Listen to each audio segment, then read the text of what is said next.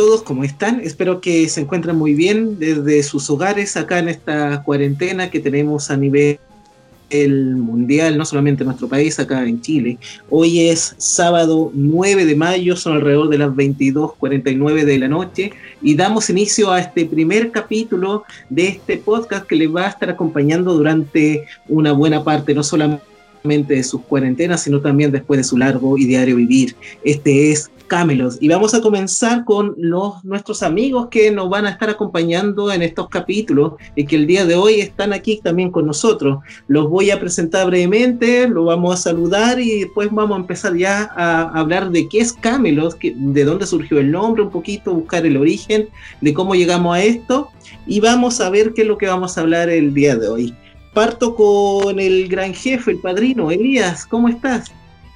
Hola Juan Pablo, Gracias por la presentación. Mucha presentación para mí. Estoy bien. Muchas gracias. ¿Cómo va la cuarentena ya? Hoy día en casita. La verdad es que lo he pasado, no, lo he pasado mal. Eh, tengo la fortuna de contar con todo lo que requiero acá en mi casa por, mi trabajo y para desenvolverme en el diario vivir. Así que no puedo quejarme en absoluto de nada. Estoy bien. Buenísima. Entonces ahí estamos con Elías, especialista en todo el ámbito de astronomía, porque no vamos a decir astrología, sino astronomía, eh, donde él deambula bastante. Ya vamos a hablar, comentar lo que pasó estos días con la lluvia de meteoritos, de qué se trata todo eso, que lamentablemente acá en la región de Ñuble no se pudo apreciar, pero nuestros amigos de, de Concepción y alrededores sí lo pudieron disfrutar de aquello. También nos acompaña Matías, un gran amigo también de la casa, eh, un gran socio, un gran partner, compartimos muchas cosas, sobre todo en el ámbito de los cómics y novela gráfica. Mati, ¿cómo estás? Hola chiquillo, un gusto volver a juntarnos, aunque sea por estos medios. No, aquí bien. ¿Cómo va la cuarentena? No, en la cuarentena, puta harta lectura, me he dedicado a hacer varias manualidades, maquetas, moldeados, esculturas, de todo. Así que no se ha pasado mal, aunque con las clases online han, habido algunos problemas, pero más allá de eso, todo bien. Buenísima. También podemos comentar después el tema de las clases online, si son tan efectivas o no y todo lo, las anécdotas que pueden pasar, que, han ocurrido, que seguramente más de algunos no ha pasado. Siguiendo en estas presentaciones de quienes están con nosotros, nos van a acompañar en este podcast, Camelot, está una persona muy cinéfila, una persona dedicada al ámbito del séptimo arte, que tiene un Instagram, un portal ahí que se llama Cine Tardis, también tiene otro podcast que es el Club de la Esquina, en donde analizan distintas películas y series de televisión para que lo puedan ir siguiendo también. Es Alejandro que está con nosotros. Ale, ¿cómo estás? Hola, gracias. Eh, estoy bien. Estuve, bueno, lo he dicho en el otro podcast, pero estuve medio enfermo últimamente, como que resfriado, alérgico. Últimamente ya he estado mejor, así que harto ver series, harto ver películas, harto de todo, harto jugar, harto leer también. Y pasarlo con la familia, pues salir lo que es necesario nomás y, y digamos lo otro recordarse y no dejar que la gente me toque. Nada más. Hay, hay ciertos hábitos que tenemos que empezar a, utilizar que, como sociedad muchas veces no, no, lo, no sabemos usar adecuadamente. Que también lo vamos a comentar ahí, las manías de los chilenos y las cosas que tenemos. Porque estaba conversando con una amiga escritora en España y las cosas que me cuentan son muy similares a las que pasan en Chile, ¿no? Respetar la cuarentena, ¿no? Respetar la fila, no sé si es ya más de la idiosincrasia latina nuestra, no sé, pero lo podemos ver, analizar más en profundidad. Hablando de ese ámbito que es más de profundidad, como más social, humano, también tenemos acá a Esther con nosotros eh, para que nos cuente cómo estás. ¿Cómo estás, Esther? Muy bien, gracias. Gracias por la invitación. ¿Qué tal la cuarentena tanto tiempo? Eh, bien, bien aquí, cosando. Eh... lo entretenido que es entrevistar a tu esposa.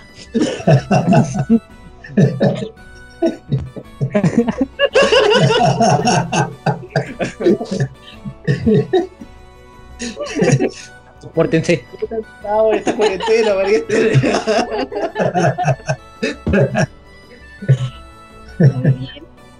Ya. Parece, perfecto. Entonces, queremos dar un poco de humor también para que desde la casa nos acompañe. A veces nosotros hablamos solos, imagínate los que están en cuarentena que están solos. Eh, es complicada la situación. Bueno, eh, y también estoy yo, eh, mi nombre es Juan Pablo, soy escritor y también soy parte acá del, del personal del equipo que vamos a estar acá trabajando en el podcast Camelot para, para llevarle buena onda, buenas vibras y para informarle, para compartir distintas anécdotas y circunstancias con todos ustedes que nos están oyendo en estos momentos. Ya, eh, nos presentamos, vamos a hablar sobre Camelot, de dónde surgió el origen. Dejo abierta la pregunta para el que quiera responder. ¿Se acuerda más o menos? Yo me acuerdo que fue en un asado, en época en que todavía podíamos salir. Eh, pero si alguien me puede recordar mayormente, Camelot, ¿de dónde viene? Bueno, el asado estaba muy bueno. Me acuerdo de eso. Estaba exquisito. Lo primero que hay que destacar. Es lo primero que destaca porque lo cocinó el huevón. Porque no, no, Está bueno, por cierto, ya. no mira, eh, el nombre y, el, y la, las ganas de hacer un podcast era por las distintas opiniones que nosotros tenemos y las distintas cosas que uno representa acá. Cuando de repente estábamos en, ese, en ese asado, dijimos, ya hagamos un podcast, hagamos algo entretenido entre nosotros eh, tú ya tenías Liberarte, que es tu podcast de donde analizas libros. Yo estaba en vías de desarrollo del otro podcast del Club de la Esquina y de repente salió esta idea. Me acuerdo que habíamos esa semana o por ahí fue el estreno de Star Wars. Por ende era como estábamos comentando Star Wars eh, en ese asado y sale esta idea de hacer este podcast y con un nombre el cual pudiera representar todo lo que las diferentes opiniones. O sea, lo primero que se me ocurrió fue Camelot, me acuerdo, eh, por tema de los caballeros de la mesa redonda, y que me parece que son como 12 caballeros por ahí, corrígeme si me equivoco. Pero la cosa es distintas opiniones, distintos rasgos, distintas cosas y unirse bajo todo bajo una misma bandera, por decirlo así y dar a conocer esa opinión. Bueno, básicamente eso de, de ver la diversidad, Camilo, de eso, diversidad. Tenemos mundo de la astronomía, mundo de literatura, mundo del cómic, mundo del cine, mundo del medio ambiente que está acá presente. Entonces, son distintas variables para poder hablar de distintas temáticas también. Entonces, eso es, aunque para ser honesto, el nombre original o el que me gustaba, pero que no lo quisieron era Polkas, y yo sé que va de algunos también de los que está ahí. Apoya la idea. Le gustaba Polkas, pero no, quedó, lamentablemente. Ya, chiquillo, eh, antes de empezar, ya que estamos en el ámbito cuarentena, yo sé que en todos en sus distintos ámbitos o por cultura general han visto, ya sea película o libro o cómic, eh, qué sé yo, o no sé, documentales de gente que está en cuarentena por distintas circunstancias. Eh, ¿Qué sienten? ¿Le ha afectado? ¿Han aprendido cosas? ¿Han reflexionado? ¿Qué, ¿Qué, pueden sacar como conclusiones de, de, lo que está pasando? No en el ámbito de, de, de político propiamente tal, sino en el ámbito de, una persona que está en cuarentena. ¿Hay, hay como un, un, aprendizaje o hay algún mensaje o algo que mencionar, algo que, que agregar en torno a eso? Parto contigo, Elías, gran jefe. Sí, la verdad es que ha sido un, un periodo de aprendizaje, de, darnos cuenta, al menos en mi casa y en mi situación muy personal, que no estamos preparados para nada.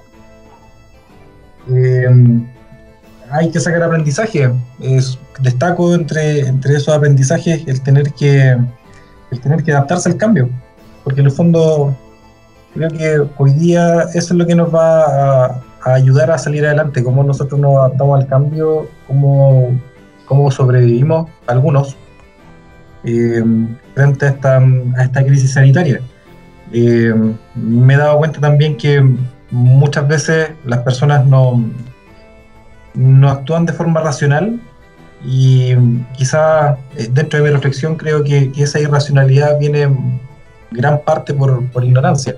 No en una mala acepción de la ignorancia, sino que quizás en una ignorancia que, que proviene de, de, falta de oportunidades o simplemente de creencias que, no, que son erradas, que al final te, te obligan a, a, tomar decisiones que, que, a la larga te perjudican. Eso, para mí ha sido una, una etapa de aprendizaje. y debo admitir también que me siento una persona muy, muy privilegiada, no, no, soy de, aquella, de aquel grupo, gran grupo de personas que ha perdido su trabajo. Mantengo el mío, tengo los medios para poder trabajar desde mi casa, así que en ese sentido creo que, ah, y agradezco también la, suerte que tengo, entre comillas, de, pertenecer a las personas que por el contrario de haberme perjudicado esta, esta crisis sanitaria, me ha traído buenas oportunidades. Así que lo veo desde esa perspectiva también, con harto agradecimiento. Es interesante lo que estás planteando porque justamente eh, tocas dos temas. Tú estás eh, haciendo clases, bastante clases online eh, con, con tu estudiante, pero también tocas el otro tema del, del, ámbito del desempleo, de lo que ha traído colación esta, esta cosa. Eh, que lo vamos a entrar a analizar ya más en profundidad una vez que termine esta ronda de, presentaciones todavía iniciales de, lo que estamos haciendo. Esther, y en tu caso, em, ¿qué, te entrega o qué, es lo que has visto a partir de, lo que está pasando con la cuarentena? Eh, bueno, a diferencia de Elías, que tiene una mirada más positiva, mi mirada no, es tan positiva.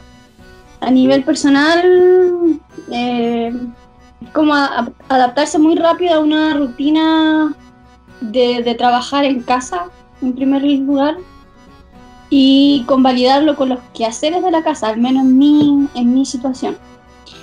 Y por otro lado, eh, demuestra la, la, gran fragilidad del ser humano, porque nos veíamos como tan, eh, tan yo frente al mundo y nos dimos cuenta que un virus microscópico, invisible, eh, está derribando todo un sistema eh, capitalista de alguna manera, o toda una economía la está desestabilizando tanto que al menos yo veo el futuro con cierta cautela por todo lo que está pasando.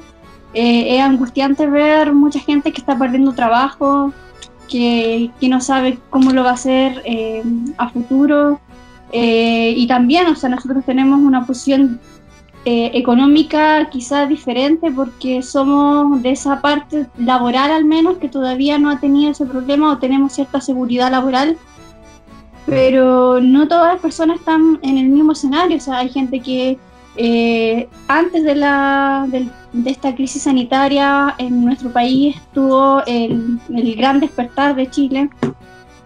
Y eso obviamente abrió todo lo que la alfombra tenía tapado, o sea, las desigualdades, eh, tanto económicas como en oportunidades, y eso igual se está viendo ahora, o sea, eh, uno ve la, la cuarentena y todos podemos estar encerrados, pero ¿cuántas personas están encerradas bajo un contexto muy desfavorable? Personas eh, mujeres que están siendo maltratadas en sus hogares y donde ahora a, esa persona la tienen dentro de su casa y, no pueden zafarse de ahí.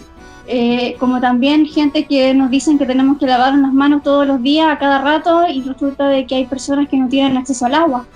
Eh, ese tipo de cosas que son tan básicas y tan esenciales también es parte de, de lo que hay que cuestionarse en esta crisis sanitaria. O sea, eh, qué estamos haciendo con los elementos vitales para el desarrollo del ser humano y más aún nos dimos cuenta que el planeta puede vivir sin nosotros. O sea, nosotros nos encerramos y el planeta ha surgido, pero con todo el esplendor y con toda la autoridad que siempre ha tenido. O sea, eso es mi posición. Una, una mirada más medioambiental, agregar solamente de que antes incluso del COVID ya había sectores del país que estaban con problemas de agua, pero ya lo vamos a, analizar seguramente con profundidad eso.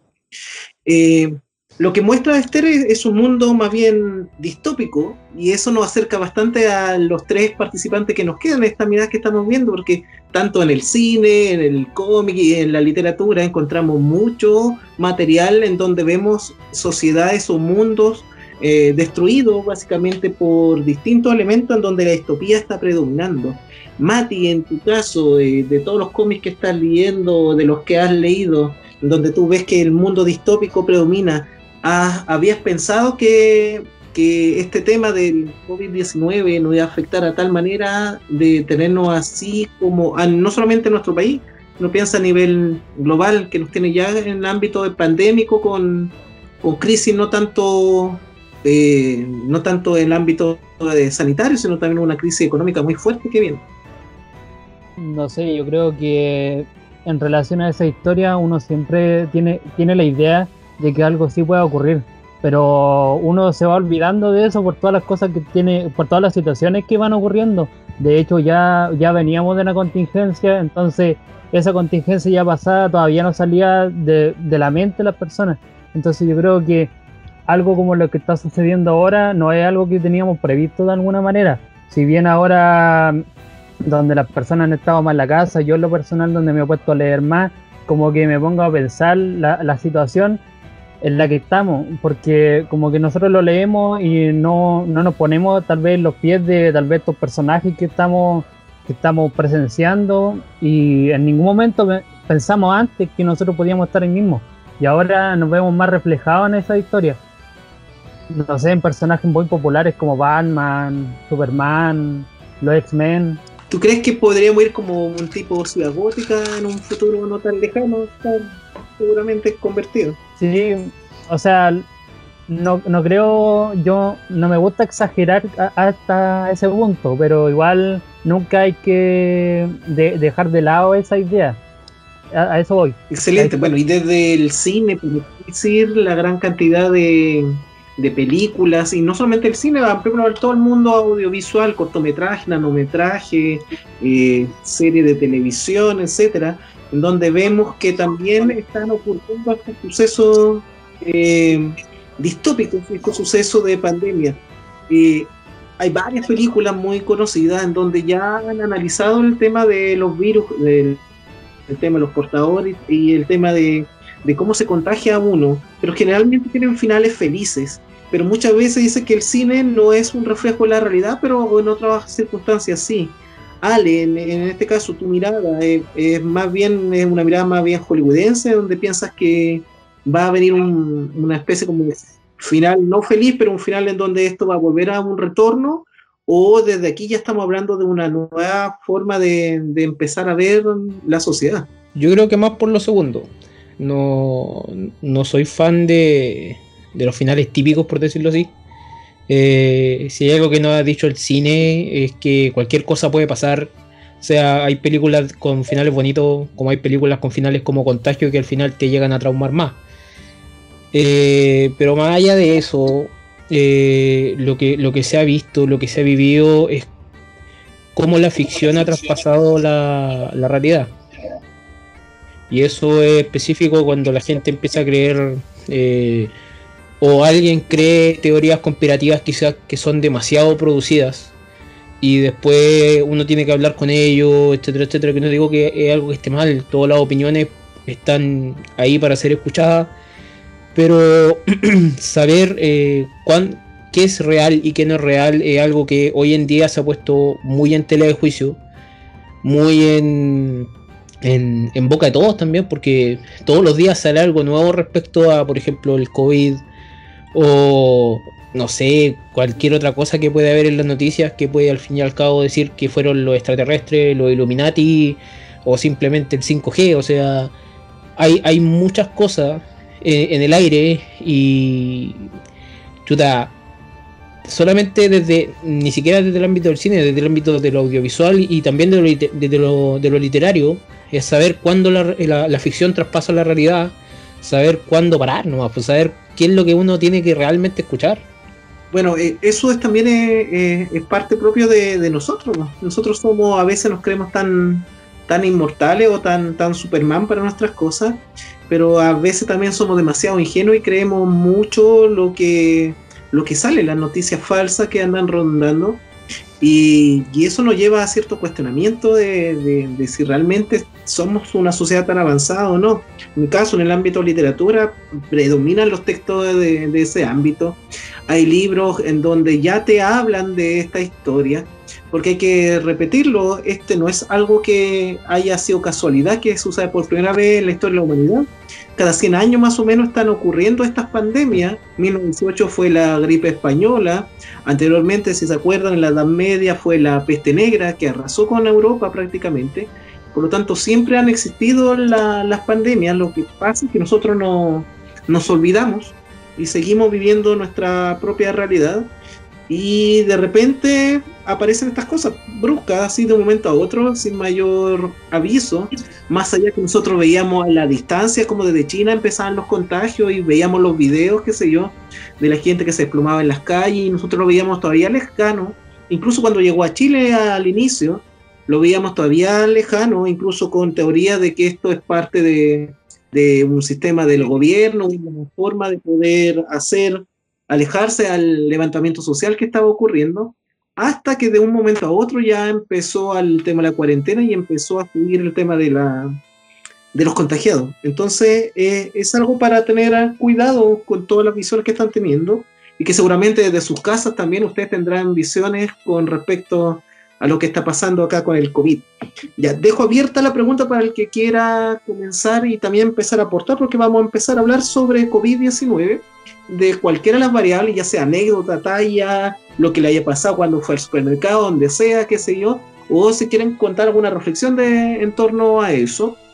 Yo comencé hablando de, de esto, de la noticia falsa, que muchas veces en lugar de informar, tienden a desinformar, y también de agregar el otro factor, la sobreinformación también es un poco complicada. A veces la abundancia de, de información no te hace bien, te hace mal porque te hace te hace marearte en, en, cuanto a, a, pensar más de la cuenta en, en que, que, no debería uno pensar más de la cuenta. Así que dejo abierto eh, ahora para cualquiera, para que empecemos a hablar de, del COVID, no solamente en, Chile, sino a nivel global o a nivel local o a nivel personal, como lo quieran plantear. Mm, me parece interesante la, la propuesta, o sea, la, premisa que planteas de la sobreinformación.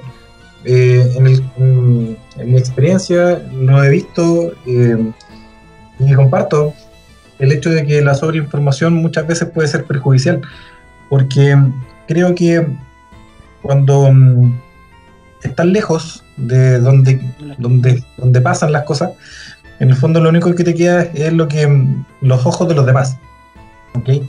Pero creo que es súper importante que tengamos el criterio para poder discernir qué es lo real de lo falso. Y muchas veces esa realidad se ve distorsionada o la línea que separa la realidad de lo falso es una línea que no es fija, sino que es una línea difusa. ¿Okay? Eh, eso en muchas ocasiones eh, influye en el juicio que podemos tener, de todas maneras. Eh, lo podemos ver ahora en el, caso, por ejemplo, de, coronavirus o en cuanto a las noticias falsas, lo podemos ver quizás en lo cotidiano, en lo que nosotros mismos creemos que ocurre eh, lo que escuchamos por ahí, eh, lo que dijo el amigo del amigo, y que muchas veces nosotros ni siquiera cuestionamos la veracidad de la información, sino que, como me lo dijo tal persona, solamente lo creo, o como lo vi en el diario, lo escuché en la tele, solamente lo creo. Es, es, lo que estamos viviendo es una, es una crítica al sistema educacional chileno que no nos fomenta el pensamiento crítico. Creo que ese eh, es algo importante de, analizar y también desde el aspecto educativo, sobre todo con, los muchachos que ahora tienen que estudiar en, casa y sobre todo los más chiquititos que tienen que necesitan apoyo de, de, su, de sus tutores, de sus apoderados, sus, papás o mamás, en, este caso. Me imagino que ellos tienen la misma disyuntiva o el mismo dilema en el fondo. Cuando tú buscas información sobre algo, ¿con qué te quedáis? Tenías mucha información. Entonces al final nos falta eso, Creo que nos falta tino, nos falta tacto, nos falta criterio, nos falta saber filtrar y diferenciar. Bueno, vivimos ahí en el mundo de las falacias, eh, donde damos por hecho ciertas cosas, les damos autoridad a gente que no debería tener autoridad y, y creemos que es real cosas que no, no, son reales. El poder de los rumores es muy fuerte en ese ámbito. Siguiendo lo que estás diciendo, Elías, conecto con Mati, porque Mati desde, tu lado de estudiante, ¿Cómo ha sido la experiencia de esta de la, las clases online? ¿Has tenido problemas? ¿Has pasado alguna anécdota, alguna talla? Eh, es, eh, ¿Se entiende? ¿Es adecuada? ¿Es un buen método? No sé, ¿puedes opinar de eso? Y precisamente en eso me quería destacar, ya que mucha, viéndolo desde un punto de vista ya más del estudiante, yo no, no sé, no me siento muy cómodo con lo que, con lo que son las clases online, ya que lo, a mí en lo personal como que siempre me gusta aprender más de manera presencial. No me gusta a través de una pantalla o a través de muchas lecturas. Si bien me gusta leer y aprendo de ello, también me gusta que me expliquen las cosas, entonces eh, no sé si a todos los estudiantes les pasará, pero a mí en lo personal sí.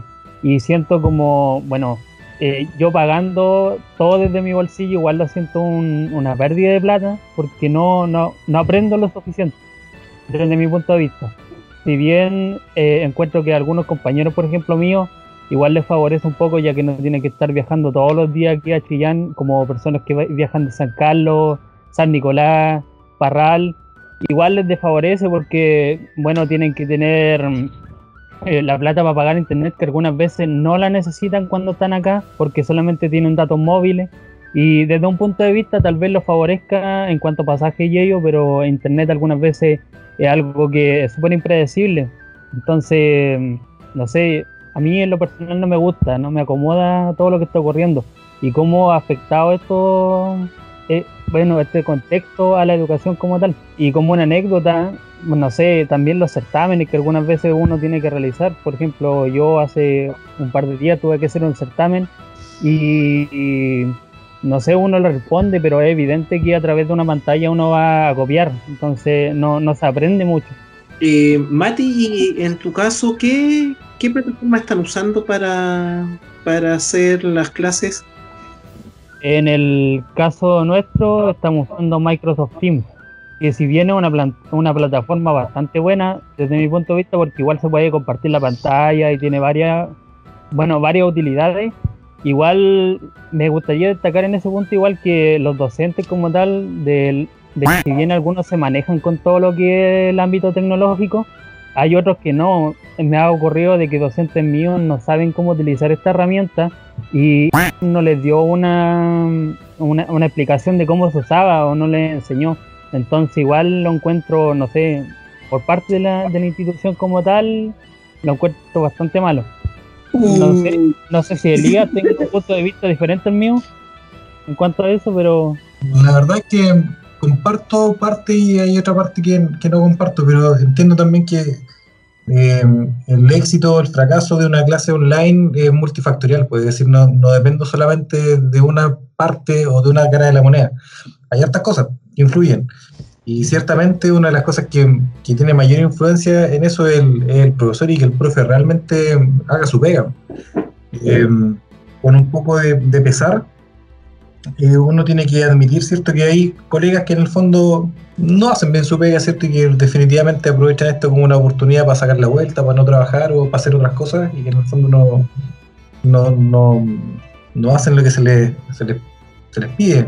Eh, creo que una clase online, en el fondo, no, no deberías decir tú, ¿sabes qué? Yo no quiero solamente leer, sino que quiero que me expliquen. Porque en una clase online el profesor tendría que estar ahí para explicarte. Si no lo hace, yo cuestionaría más al profesor que a la plataforma o que al sistema.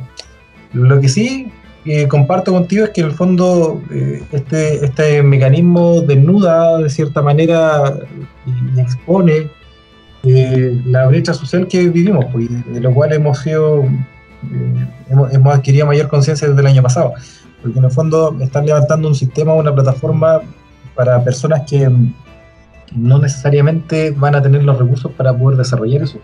Eso significa que mm, puedes no tener conexión a internet, puedes no tener eh, computador. Y en el, caso mío, yo trabajo en dos universidades, eh, no las voy a mencionar para, no, no meter en problemas a nadie, pero una de las asignaturas que yo eh, dicto se llama microprocesadores y microcontroladores. Y para eso tú necesitas un computador y me da, me da lata realmente que yo tengo alumnos que no tienen computador para poder hacer eso. Sin embargo, desde mi punto de vista, no es mucho lo que yo puedo hacer como profe. O sea, te puedo explicar, te puedo llamar, te puedo mostrar un dibujo, puedo hacer yo la simulación por ti, pero nunca voy a lograr lo que debería lograr si tú tuvieras un computador. Y ciertamente hay algunos que sí tienen la posibilidad y lo pueden hacer y la verdad es que me funciona relativamente bien cuando las condiciones están. Pero como dices tú, no puedes asegurar que todos van a estar en igualdad de condiciones y creo que eso es lo más lamentable de este proceso. Bueno, esto nos pilló a todos, a todos en, en puñales, en el sentido de que desnuda básicamente cómo es nuestro sistema educativo y también el sistema de telecomunicaciones, sobre todo el, el, tema de, de la conectividad que es bastante fuerte. Sí, de hecho, de hecho es un tema de un problema de conectividad, un problema que debería eh, haberse abordado hace tiempo. Quizá Alejandro, que eh, tiene más experiencia con, lo que es telecomunicaciones, puede aportar algo, pero la verdad es que sí, el tema de conectividad es complejo. Eh, estar en una clase em, que se te caiga el internet o que se le caiga el internet al profe no es lo ideal, por cierto, a pesar de que igual puedes sacar las cosas adelante, pero es difícil. Es difícil estar trabajando en forma sincrónica es complejo poder desarrollar un tema en forma completa.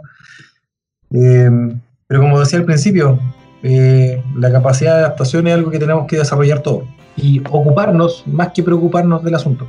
Ale, no sé si querías decir algo sobre la conectividad, ya que el, el sí, el Elia, tocó el tema. Eh, pucha, estoy alejado de las telecomunicaciones ya que me, me, he dedicado últimamente a otras cosas y quizás un cambio rubro, pero eh, es verdad, nosotros eh, y por mucho tiempo hemos tenido un, sistema de, conectividad que es no es precario, pero tampoco es lo mejor de lo mejor. O sea, si sale eh, alguna persona diciendo que es el mejor del universo, el sistema solar y la Vía Láctea, está harto mal, weón. Así que es verdad, tenemos un sistema que ni siquiera está en todos lados problemas de conectividad que, son graves, eh, caídas de internet que estuvieron feas hace bastantes semanas y yo creo que cada uno le ha tocado eh, de manera distinta el cómo hemos vivido esas caídas, qué cosas hemos tenido que dejar de hacer, qué cosas no se pueden hacer respecto a lo mismo. Y lamentablemente no, no, no hay soluciones, o no hay soluciones rápidas. Si uno generalmente va a Twitter o va a otro lado a pedir explicaciones, las explicaciones llegan un día, dos días después. Me pasó por experiencia propia, o sea, hace una semana atrás la compañía que tengo yo acá en la casa estuvo funcionando muy mal.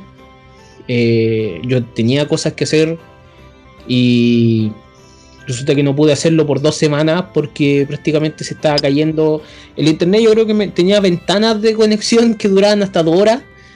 Y de repente no podía subir tanto archivo que tenías que subir y todo el día caído. Entonces, y las explicaciones cuando uno las pedía llegaban dos, tres días después y te pedían y te piden un montón de datos todavía que al final yo, yo no sé si te piden el árbol genealógico, weón, para arriba quién fue tu, bisabuelo para poder, digamos, darte una solución. Entonces, en eso, en, ese sentido es súper malo y, bueno, yo, yo sé que hay gente en, el área de telecomunicaciones y informática que están trabajando súper duro y están trabajando eficientemente para mantener lo, que tenemos arriba y ojalá mejorarlo, pero, escucha, a nivel macro no se ha notado. Lamentablemente, así como todo se, todo se va conectando, yo creo que fue como un una fila de dominós que empezó a caer desde que ya cuarentena y ya empezó a quedar la cagada en cierto sentido de ahí para adelante en, varias cosas. Y salieron a la luz todos los problemas que hoy en día estamos viendo. Y, en ese ámbito hay, varias cosas, por supuesto, por, por mejorar eh, con respecto a las clases online, porque para todos es una, una novedad este tema. En mi caso también estoy realizando clase online, en el principio lo estaba haciendo por Zoom, hasta que alguno de ustedes, creo que tú fuiste alguien que me dijiste, no, ¿sabes qué? Mira, tiene problemas de, tráfico de información o de datos, algo así, eh, con, el, ámbito de seguridad. Y ahí empecé a, explorar nuevas eh, plataformas resulta o aplicaciones, resulta que siempre han estado, lo que pasa es que nosotros las desconocíamos, o la gran mayoría las desconocíamos, aparece el mundo de las videollamadas eh, que yo creo que, llegó para quedarse este ámbito, va después a desaparecer el COVID-19, la cuarentena, vamos a volver a juntarnos, pero yo creo que las videollamadas como tal van a empezar a persistir y creo que lo mismo en, cuanto a la educación online, cada vez va a ser más fuerte.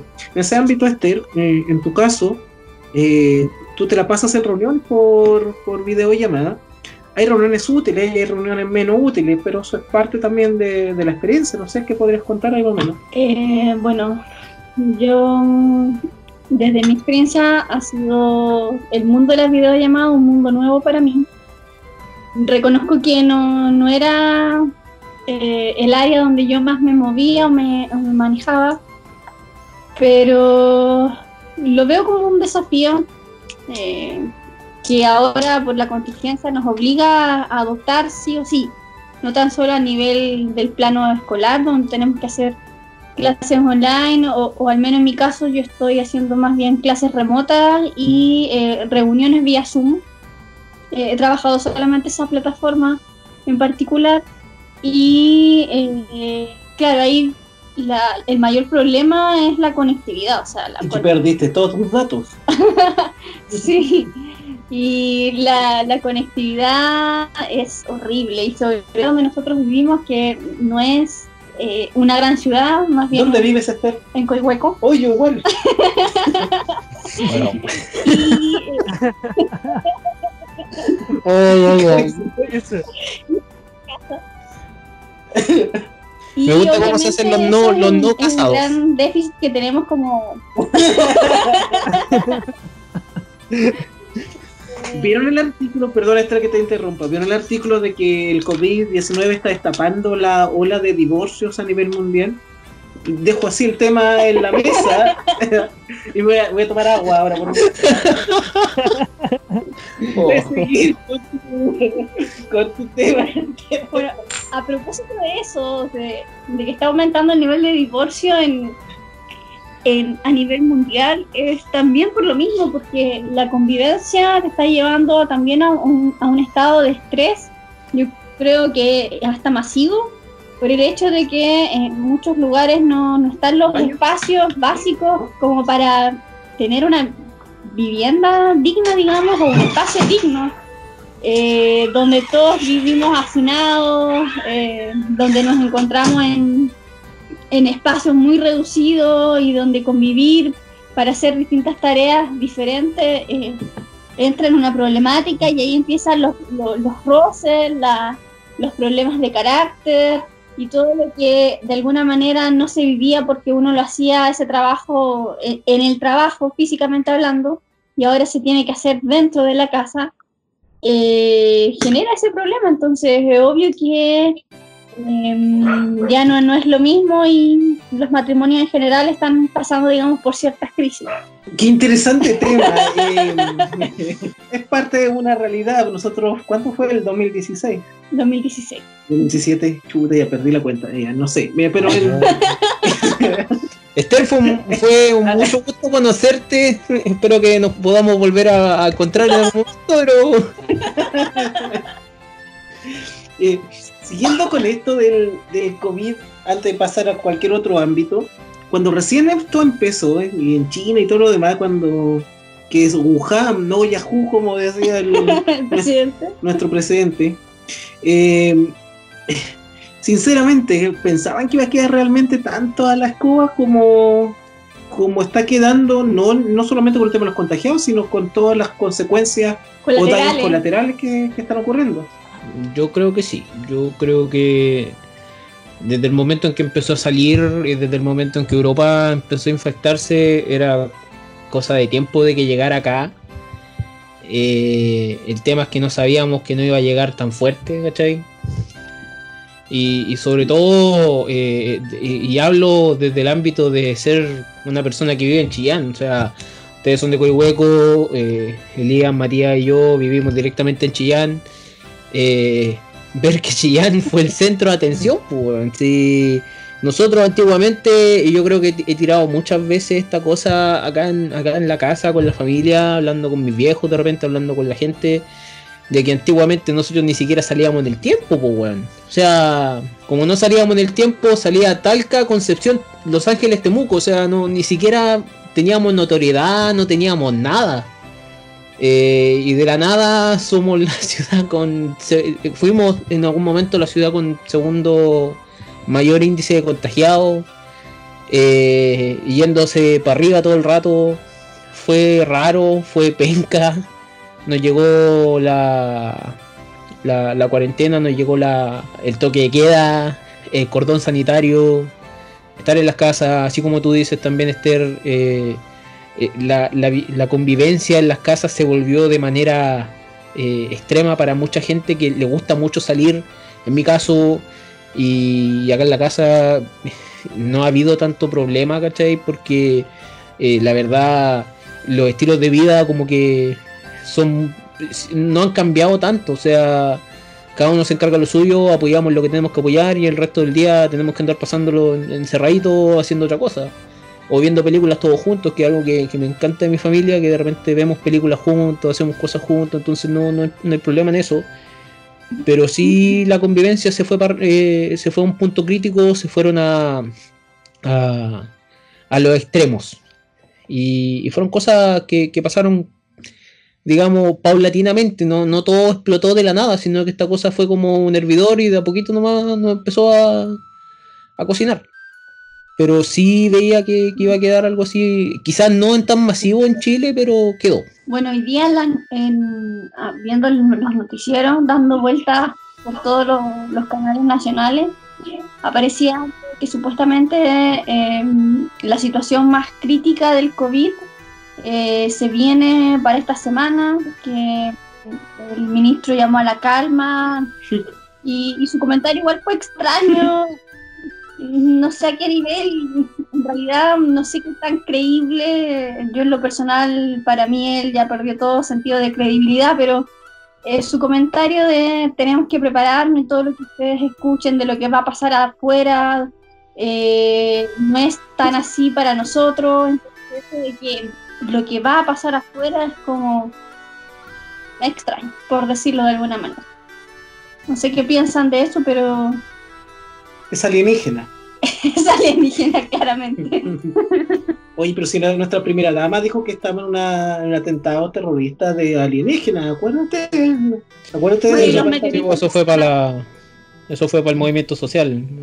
Eh, antes de ver eso, Elías, Mati, en Chillán, ¿cómo, han sentido ustedes el tema del, COVID? Eh, ¿lo, han visto complejo la situación? No solamente en sus casos personales, sino una mirada que pueden tener, que ya Ale dio su postura. Acá en Coihueco, la gente, entre comillas, hace caso, anda harto con mascarillas y eh, se han abierto hartos comercios. los chinos volvieron a abrir. Nada que agregar, pero no sé cómo es allá en, ustedes. No, yo en realidad igual lo he visto un poco complejo, ya que estos días igual me, he aventurado a salir, más que nada voy a ir al local en donde estoy trabajando, y de repente uno va a la calle y donde levantaron el cordón sanitario, la gente se volvió loca aquí en Chillán y fue horrible, en especial para mí que tengo ambas, así que si me contagio voy a morir. Y es, difícil, es difícil hasta tener un metro de distancia, aunque uno lo aunque uno lo intente, no se puede. ¿Tienes listo tu epitafio en cualquier caso? eh, ¿O tu favorito para leer ahí en, el caso de.? Ya cabrón, si me muero, no sé, lo voy a, los voy a repartir la colección de cómics que tengo, así que. Me parece muy bien. me parece muy bien. La espero con ansia. Ah. y yo que, día tuve que salir. Los podcast, ahí ya saben qué pasó. Puta que lata, weón. Y eso, que, es cierto lo que dice el Matías, eh, la gente aquí se volvió loca y se volvió a casar. Hoy día tuve que salir y había un matrimonio, sacándose fotos en, la, en el patio de la universidad. Cacha. Me llamó la atención. ¿Me está ahí? ¿En serio? No, en serio. pasé a cargar combustible a la, eh, al servicentro. Pasaron ellos por fuera con su los autos con tarritos metiendo boche. Y después, bueno, me dirigía a donde tenía que ir. Voy pasando por fuera de la Universidad del Biobío, en el mono, y ahí está el perla, par de novios sacándose fotos recién casados. Y estaban con mascarilla, ¿no? No, nada. oye, no combina con el outfit, por favor. No, nada. hay, que, hay que el estilo, viejo. la, mascarilla te quita el glamour, pues no pudiste. Pues. Oh, pero ¿cómo, loco? Amor de cuarentena. Amor de cuarentena, claro. Eh, no pueden perder el estilo. Chuta, gra eso. bueno, no sé si desearle felicitaciones a ese matrimonio, eh, pero. Pésate. no, ya, no sean tan No, pero mira, si independiente. Yo de... que independiente de lo que uno pueda creer, eh, hay cosas que siempre han pasado y gente porfía existe en todo el mundo, no, solamente acá. Por, eso me dio, me, dio tanta sorpresa ver cómo la gente se sorprendía por, por decirlo así, la estupidez del ser humano de, de llevar la contraria, ¿cachai? A veces llevar la contraria es, bueno, pero en este caso es malo y, tenemos que... o sea, me ha gustado el hecho de que, por ejemplo, ciertas costumbres mías que yo siempre he tenido, de que, por ejemplo, yo me lavo las manos, yo siempre me he lavado más de la cuenta las manos. A mí me dan asco ciertas cosas. Eh, yo no podía entrar a los baños eh, del mall, por ejemplo.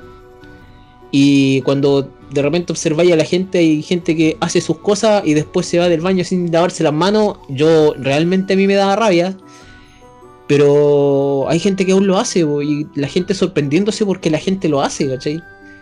Eh, esto que está pasando hoy en día va a cambiar completamente el modo de vivir de toda persona que, que, que vaya, no digo sobrevivir esto, sino que vamos a pasar en este sentido y vamos a llegar a la siguiente etapa. Ahora todos entendemos a Sheldon Cooper. Luego Sheldon Cooper es, la salvación.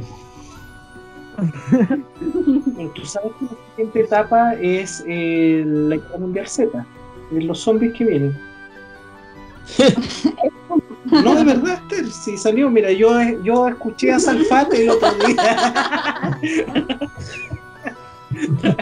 Me estoy empezando a cachar la conversa que tenías con tu esposa allá en la casa. No, no. Amor de cuarentena.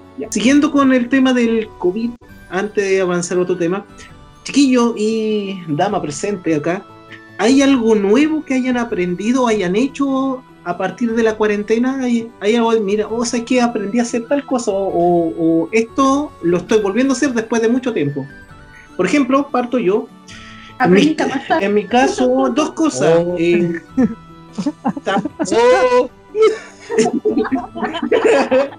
una cosa doméstica que aprendí a, amasar hartas cosas de, para hacer sopa y piña, empanada y todo lo demás, pan y todas esas cosas. Y en el ámbito personal, eh, leer, pero leer que siempre lo he tenido, pero ahora leo caminando. Entonces, para, hacer un poco de ejercicio, entonces camino con el libro ahí, ando paseándome por toda la casa mientras, mientras voy leyendo. Voy a ver si en una siguiente ocasión lo hago con sentadillas, no creo que funcione mucho leer con sentadillas, pero algo, son como las cosas nuevas que al menos desde mi perspectiva estoy realizando. No sé usted. Yo no, he hecho cosas nuevas, sino que retomé algunos hobbies que tenía abandonados por ejemplo, volviendo a tocar guitarra, estoy volviendo a, hacer cosas de casa, algunos muebles chicos, reparaciones. Me gusta la construcción, me gusta, me gusta el maestreo. Encuentro entretenido, me quita el estrés, me relaja y puedo volver a eso. Así que eso me, me ha mantenido ocupado. Mm, eres como el hágalo usted mismo de Sodimac entonces. Exactamente. Exacto.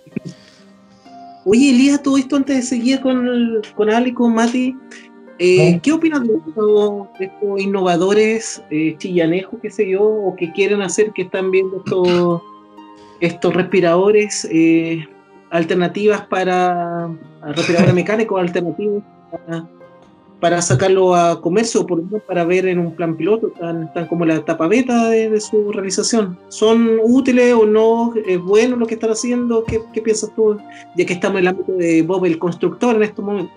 Mm, mira, eh, bueno, ya, ya lo, comenté, lo comenté con ustedes en algún momento. Eh, encuentro entretenido que hay, hayan personas que se atrevan a aprender y que tengan buenas iniciativas, pero yo lo encuentro un poco irresponsable. Eh, desde mi experiencia personal, eh, la primera tesis que tuve que revisar tuvo que ver con, con, el diseño y la fabricación de equipos electromédicos y conozco un poco de qué se trata mm, el tema normativo.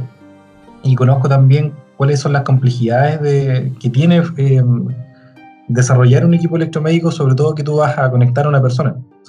Eh, siento que, si bien es cierto, hay buenas intenciones, pero creo que, hay que uno tiene que ser sensato con los conocimientos de uno.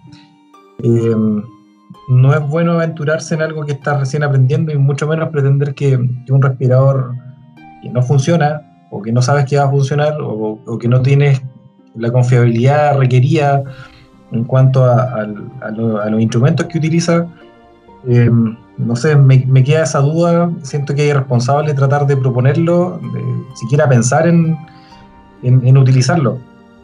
Creo que no, no, es llegar y conectar a alguien a una máquina, eh, no hay un aseguramiento del, funcionamiento eléctrico, no he visto, en los modelos que, he visto, no solamente en los que yo vi acá en sino que en los que hay en redes sociales, no veo, por ejemplo, sistemas de protección eléctrica para el operador, eh, no veo pruebas mecánicas, no veo nada de eso. Entonces, creo que es bueno como hobby, ya sería entretenido que a lo mejor alguien aprendiera a utilizar Arduino, por ejemplo, pero, o sea, por favor, Arduino ni siquiera se toma en serio en la industria, entonces no, no sé qué te va a hacer pensar que tu respirador va a ser tomado en serio en, en salud.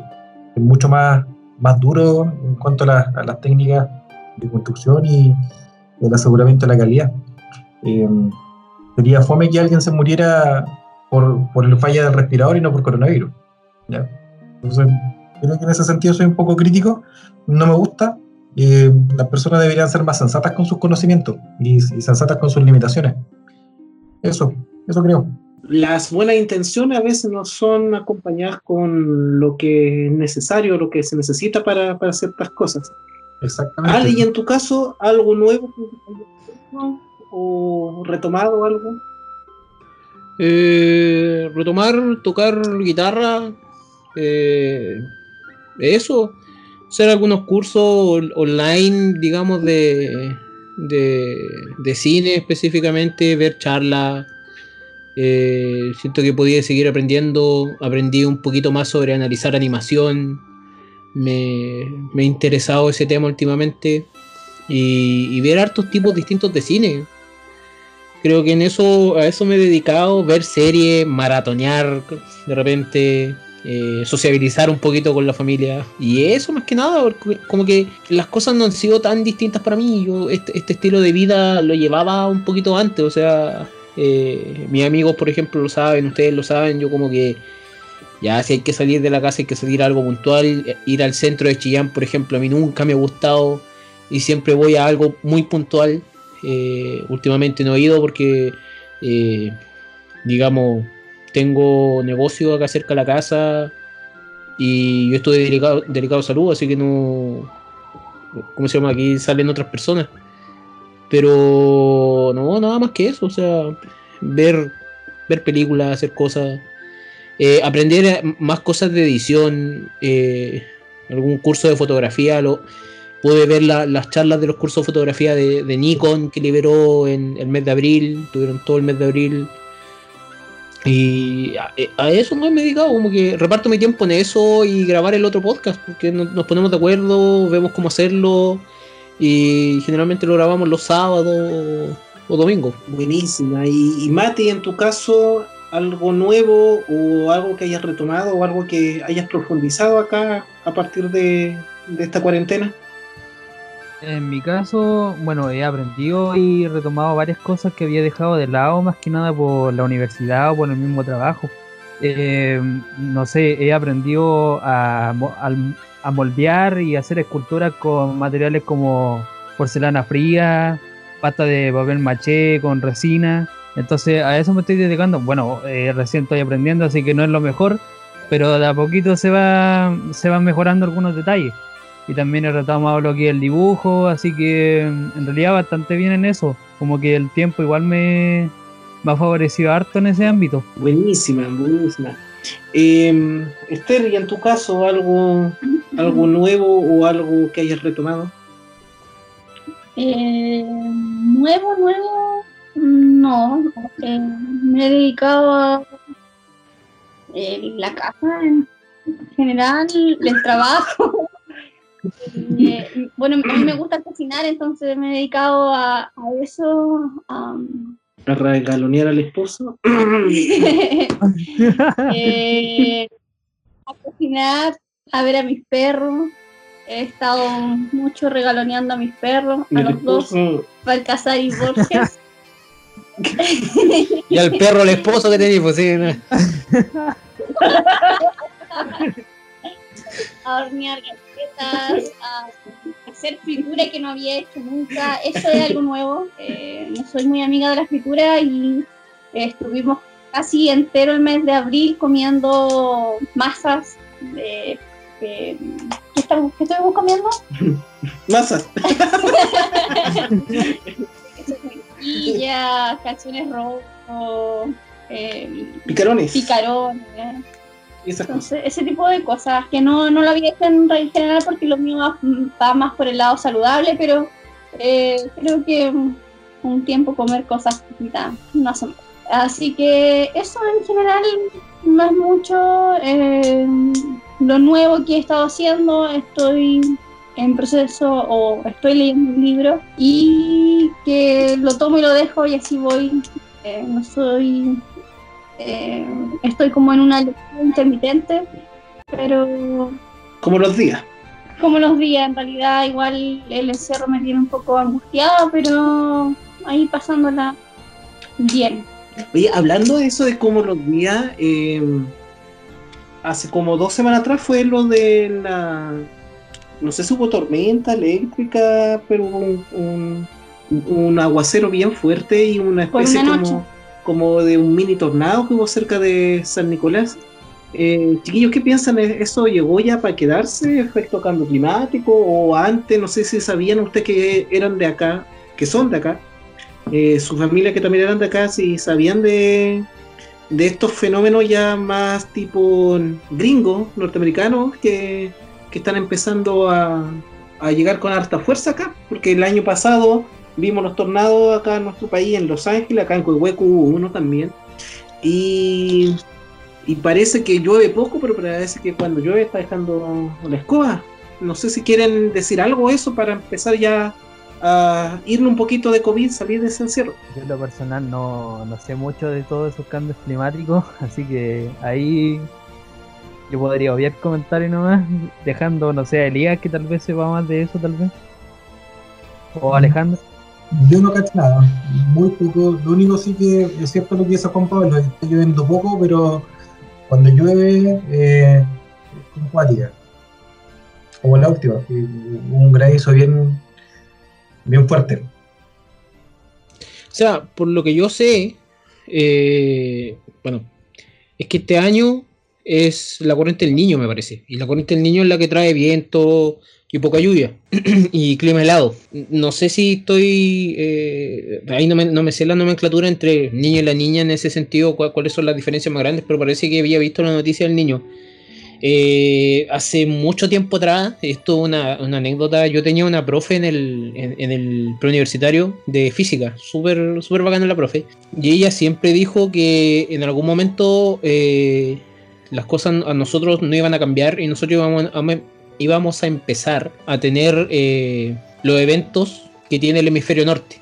Nosotros dijimos, ya, ok, ¿qué está pasando? Y ella se basaba en el hecho de que eh, el tema de los polos, eh, los polos magnéticos de la Tierra se iban a invertir.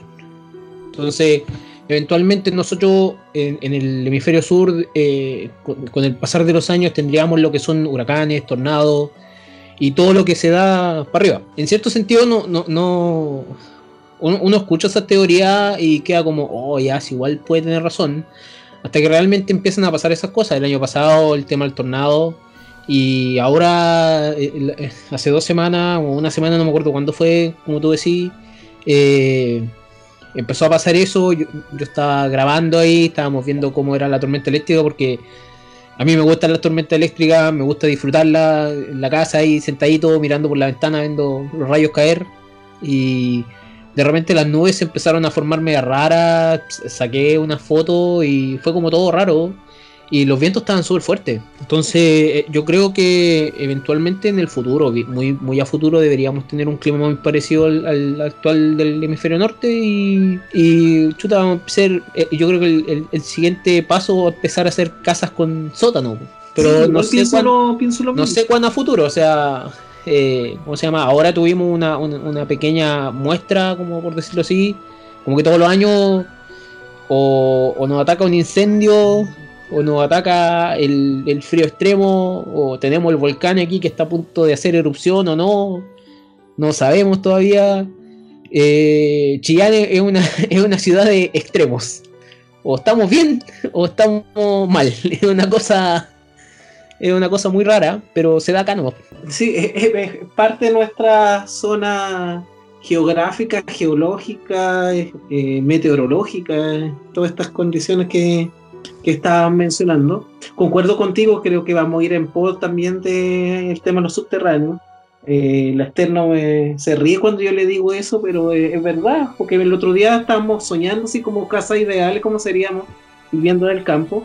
Hicimos como plano así sin saber nada y yo dentro del plano lo primero que hice es colocar un subterráneo. Y decía, pero ¿para qué un subterráneo? pero si yo quiero traer un subterráneo. Un subterráneo adaptado, tipo búnker con todo.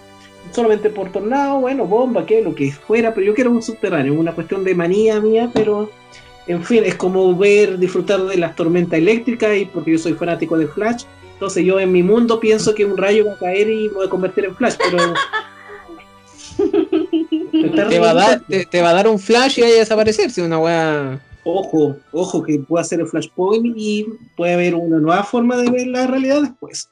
Quién sabe. Y ahora vamos con la sección de actualidad, en donde vemos justamente, vamos a tener con tema de colación aquí distintos ámbitos que hayan pasado en el último día, los últimos días la última semana, que se va hasta unos 15 días, que pueden traer a colación. Parto contigo, Esther, ya que estás tan animada. A ver, vamos, vamos, yo sé que se puede.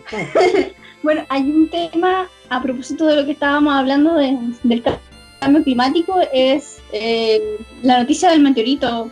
¿Fue realmente un meteorito lo que cayó en lo, que se vio en Conce? ¿La lluvia meteorito? La lluvia meteorito. Ah, Elías, este momento de Elías. Cuando hablas de meteorito, ¿hablas de la lluvia de meteoritos o hablas de un meteorito realmente? No, de, lo que se vio en, desde Corfu. La lluvia de meteoritos. De la lluvia, ya. Sí, eh, en efecto es una lluvia de meteoritos, no es una piedra que caiga, digamos, en la, superficie. es un espectáculo genial, es, bonito verlo. Yo no puedo verlo porque desde acá, desde mi casa, tengo muy poca mm, visión hacia el, norte, así que no vi nada. Pero, en efecto, la lluvia de meteoritos es mucho más común de lo que uno piensa. Eh, creo que fue, fue bastante fuerte porque para, que se hubiese visto en Conce, que es una ciudad que tiene una contaminación lumínica bastante grande, tiene que haber sido bien, bien fuerte la, la luminancia que entregó. Así que eso, ahora hay que tener cierta tranquilidad con la lluvia de meteoritos porque en el fondo eh, las lluvias de meteoritos nacen porque son remanentes y quedan del paso de los cometas. Y el caso de la lluvia de meteoritos, las acuarias del día miércoles creo que fue, son los remanentes del paso del cometa Halley, hace como 40 años.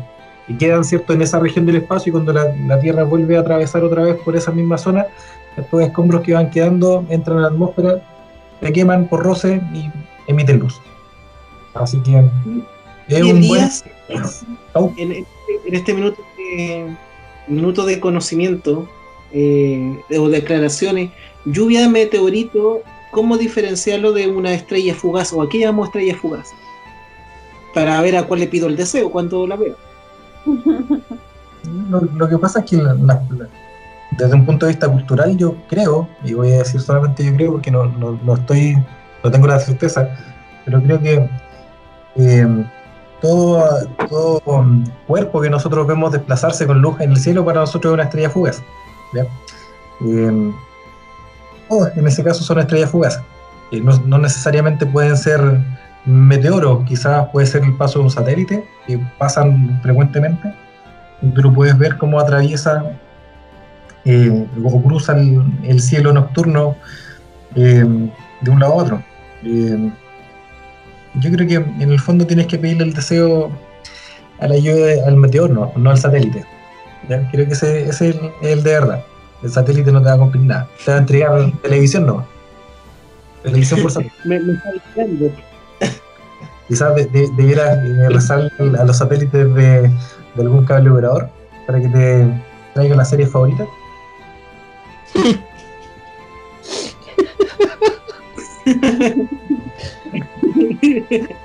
podría, podría ser, lleno más.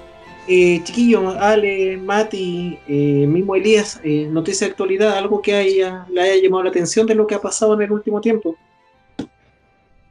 En realidad a mí me gustaría destacar todo lo que empezamos a hablar desde un comienzo, que vendrían siendo todo lo de las novelas gráficas, que a lo que más me he dedicado a investigar más que nada y a leer sobre las noticias que, han estado ocurriendo, el estancamiento que han habido con muchas editoriales. De hecho, es tanto el impacto de lo que es el, contexto actual que tienda como Fantas, que está en Dinamarca, cerró después de 40 años de funcionamiento, en donde se abrió en 1971 y también, no sé, Diamond Comics, que es la editorial que producía lo que, o difundía lo que eran los cómics de DC Comics, también hubo un estancamiento y DC dejó de publicar en marzo y de hecho va a empezar a, va a, empezar a estancarse más en, uno, en un par de días, en donde van, no van a sacar más historias. Bueno, Marvel, por ese lado, eh, ha, como que ha aprobado todo lo que son las ventas online de cómics pero en DC yo creo que ya va a haber un estancamiento permanente, hasta muchos meses. Bueno, ya que estás hablando de eso, Mati Ale lo llevó al, mundo del cine eh, con, los premios Oscar que vienen y lo otro, Festival de Cannes, por ejemplo, que era esta semana, si no me equivoco, eh, los aplazamientos y todo lo demás.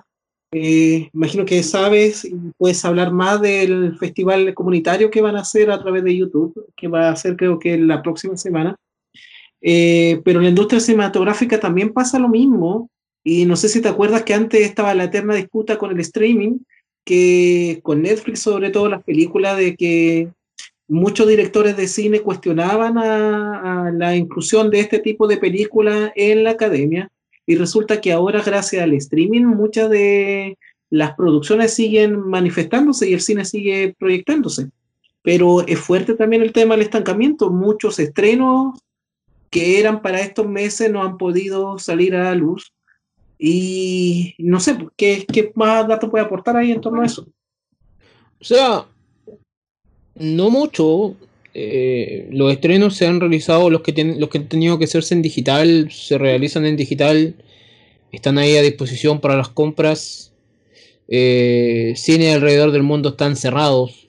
Eh, los autocine autocinema en algún momento me parece que en algunos lados ha estado resultando, no sé cómo, cómo será el panorama en ese sentido, eh, ni cómo será el funcionamiento específico. Nosotros somos de una época que no conocimos eso, o sea, eh, es algo muy típico de los años 50.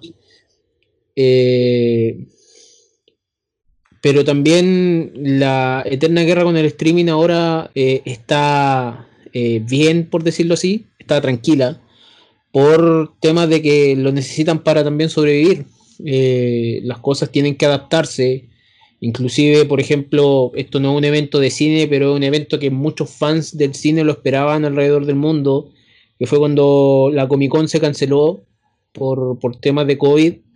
Eh, y luego me parece que hace unos días anunciaron que eh, la Comic Con de este año se va a hacer exclusivamente online. Entonces, eh, la adaptación no solamente del medio del cine, sino de todos los medios hacia eh, lo que es el modo online, el modo de conferencia y todo eso, todos esos tipos de cosas, eh, es algo que se requiere hoy en día. en el cine como tal, hay algunas películas que todavía tienen sus estrenos, a pesar de que cambiaron, todavía piensan que van a llegar al cine. Pero hay otras, por ejemplo, como la misma película de Mulan, que el otro día se anunció que supuestamente se iba a estrenar, eh, me parece que en abril era, eh, va a llegar directamente al servicio de streaming de Disney Plus. No, su, su, gran premier se vivió en vivo, pero el estreno no. Entonces, así muchas otras cosas quizás vayan a ir eh, pasando o a medida que, que, esta pandemia de alguna manera se vaya haciendo más, más controlable. Eh, no hay una fecha como de apertura en los cines como para decir ese día vamos a volver a ir al cine, sino que hay que esperar nomás cómo se dan las cosas. Los Oscar eh, dieron ese anuncio de que este año por lo menos las películas que se postulen no es necesario eh, que, que se estrenen en una sala de cine para poder, digamos, entrar a la competencia. Así que hay que ver cómo se dan más las cosas. Noticias han salido, noticias de que en algunas partes se están pensando ya en, volver a las producciones, en volver a, filmar, pero aún yo creo que falta un poco más. Sí, eh, eh, es complicada la situación porque no, no, no hay para cuándo volver. No sé si tienen novedades con la viuda negra, eso se, se atrasó también, yo creo. Se pasó por noviembre, Eh, me parece. Debo decirles que, bueno, mi amigo ya lo sabe, pero yo soy fanático de la Scarlett Johansson, entonces eh, es, es un dolor en el alma no verla en pantalla muy pronto, pero en fin, habrá que esperar, habrá que esperar un tiempo más. ¿No es cierto, amor? Sí. Mientras consolar con todas las películas que hay en streaming. Sí, bueno.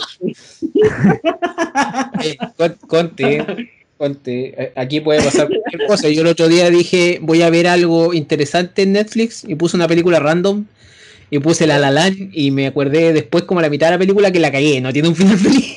Así que yo estaba, pero para cagar. Hablando de eso mismo, ¿sabes qué? Eh, como un- yo quiero conectarme todas estas cosas, empecé a ver comedias, hartas comedias de distintas épocas, eh, sobre todo por Netflix. Y ayer vi una que había visto hace mucho tiempo atrás que era súper cool. Me maté la risa viéndola, eh, recordando básicamente eh, la época universitaria, la época más juvenil de uno cuando había que pedir, uno se la daba de grande para comprar copete, qué sé yo, y todo lo demás. Eh, lo asociamos, por ejemplo, a la, a la película chilena, a esta Promedio Rojo. No sé si se puede hablar del director este Matagún. ¿Por qué vamos a nombrar hueones? No, no, no, no, hablemos de bueno, ya. Entonces, No, eh, Hueones. básicamente es es una mala copia de, de lo que de lo que hizo nomás. Y deje, dejémosla ahí. Lo que sí quería contar, eso era como un anecdotario básicamente, lo que sí quería contar de las noticias que me han llamado la atención es qué es lo que está pasando en Chillán, compadre, qué pasa con usted allá en los chillanejos, la municipalidad, vieron que está intervenido, ¿no? Hay un problema de cohecho ahí, algo pasó con las luces LED, los compadres, las comadres, eh, quisieron pasar de listo, pero parece que fueron pillados, así como el tío Emilio, lo encontraron. Eh, no sé si eso se veía venir, ustedes que viven allá, no sé si tienen mucho roce con el ámbito del servicio público, eh, no sé si les llamó la atención o algo que, que esperaban y que no, no les llamó mayormente la atención porque era como pa- algo que se sabía, un secreto a voces. En mi caso, yo lo leí en el, en el diario. Eh, tengo entendido que es un- son los coletazos de, de algo que ocurrió en Iquique, eh, también con temas de cohecho, soborno. Eh, en Iquique fue, fue mucho más grave en todo caso, lo cual no quita gravedad lo que pasó acá en Chillán.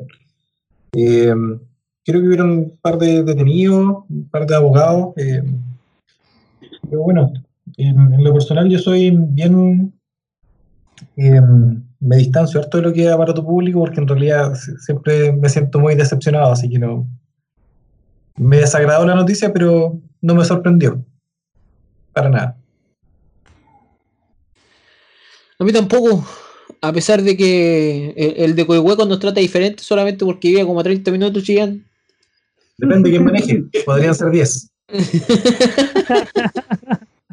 Ahí está el auto hermoso esperando salir de la cuarentena para poder... Estamos esperando a Elías en su clase magistral. No puede ser bien.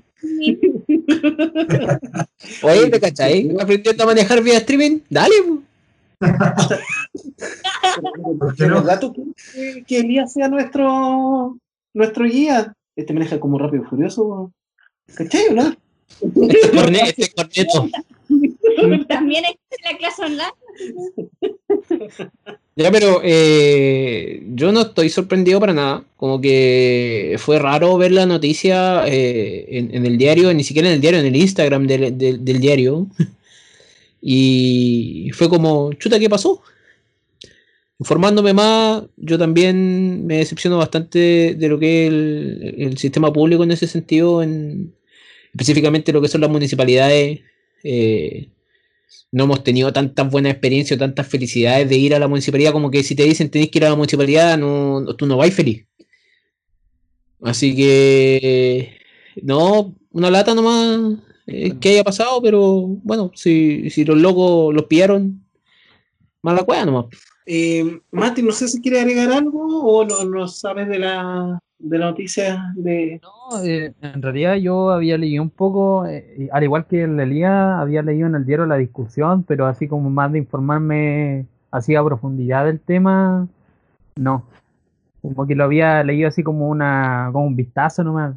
Ya nomás, son las 12 de la noche con 12 minutos, mira, 12, 12. Lo importante es decir que eh, prontamente ya nos van a ubicar por las redes sociales, también ahí nos van a encontrar por las principales plataformas de, de escuchar podcast. Aquí estamos en este primer capítulo inicial de Camelot, este podcast que estamos haciendo desde la región de Ñuble. Vamos a la penúltima sección donde ya vamos a hablar sobre las instituciones eh, que, hay, gobierno, qué sé yo, sistema judicial, parlamentario, lo que quieran ahí. Colóquele nota, colóquele, qué sé yo, una crítica, destape ahí eso. Vea ahí cada uno de ustedes. Parto yo para hacer de ejemplo. En mi caso, yo me voy a concentrar en el tema de las AFP. Eh, pucha, la AFP están jugando la montaña rusa. Es cierto que son acciones que, y las acciones que están en el mercado bursátil suben y bajan, pero eh, últimamente están bajando hasta que de repente empezó una especie como repunte en algunos, en algunos sectores. Ya no se sabe ahora uno en qué fondo está A, B, C, D, E, en cuál uno debería estar. Eh, hay distintas versiones, distintas realidades en torno a eso la gente está muy preocupada, sobre todo porque una de las temáticas del despertar social en nuestro país es el tema de las pensiones. Y es complicado cuando desde ahí y también desde el tema del seguro cesantía, a pesar de que hay otros factores ahí involucrados, pero no lo voy a tocar mayormente, se está sacando un poco del tema económico para suplir algunas otras necesidades, pero acá la utilidad en la FP, en cuanto a FP como tal, siguen muy vigentes para los accionistas, para los dueños de estos conglomerados, pero no así para los clientes que estamos siendo afectados. Y esto lo digo en el ámbito global, todos los trabajadores. Entonces, desde ese punto de vista, yo lo tomo la experiencia. Por ejemplo, yo era un, inepto en este sentido, no, no, nunca me interesó mayormente analizar eso.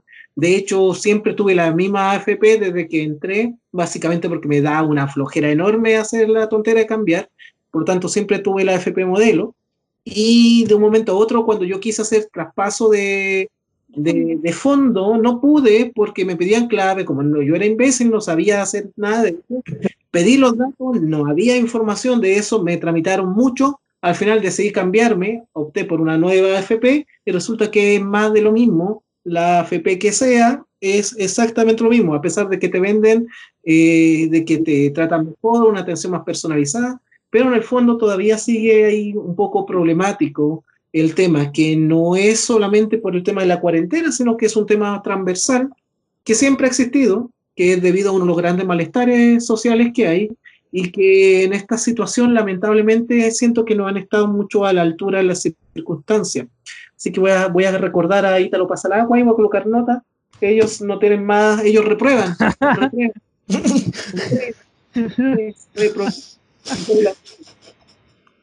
yo he perdido más de 3 millones de pesos en, en, estos últimos dos meses y yo creo que más, estoy hablando de la última vez que vi mi, mi rentabilidad. Pero pasando desde el ámbito de la institucionalidad, yo creo que una que yo cuestiono y que en realidad ya antes de, de, mucho antes del despertar eh, del 18 de octubre, mucho antes, creo que la institucionalidad pública como tal eh, está frágil, está dudosa para mí.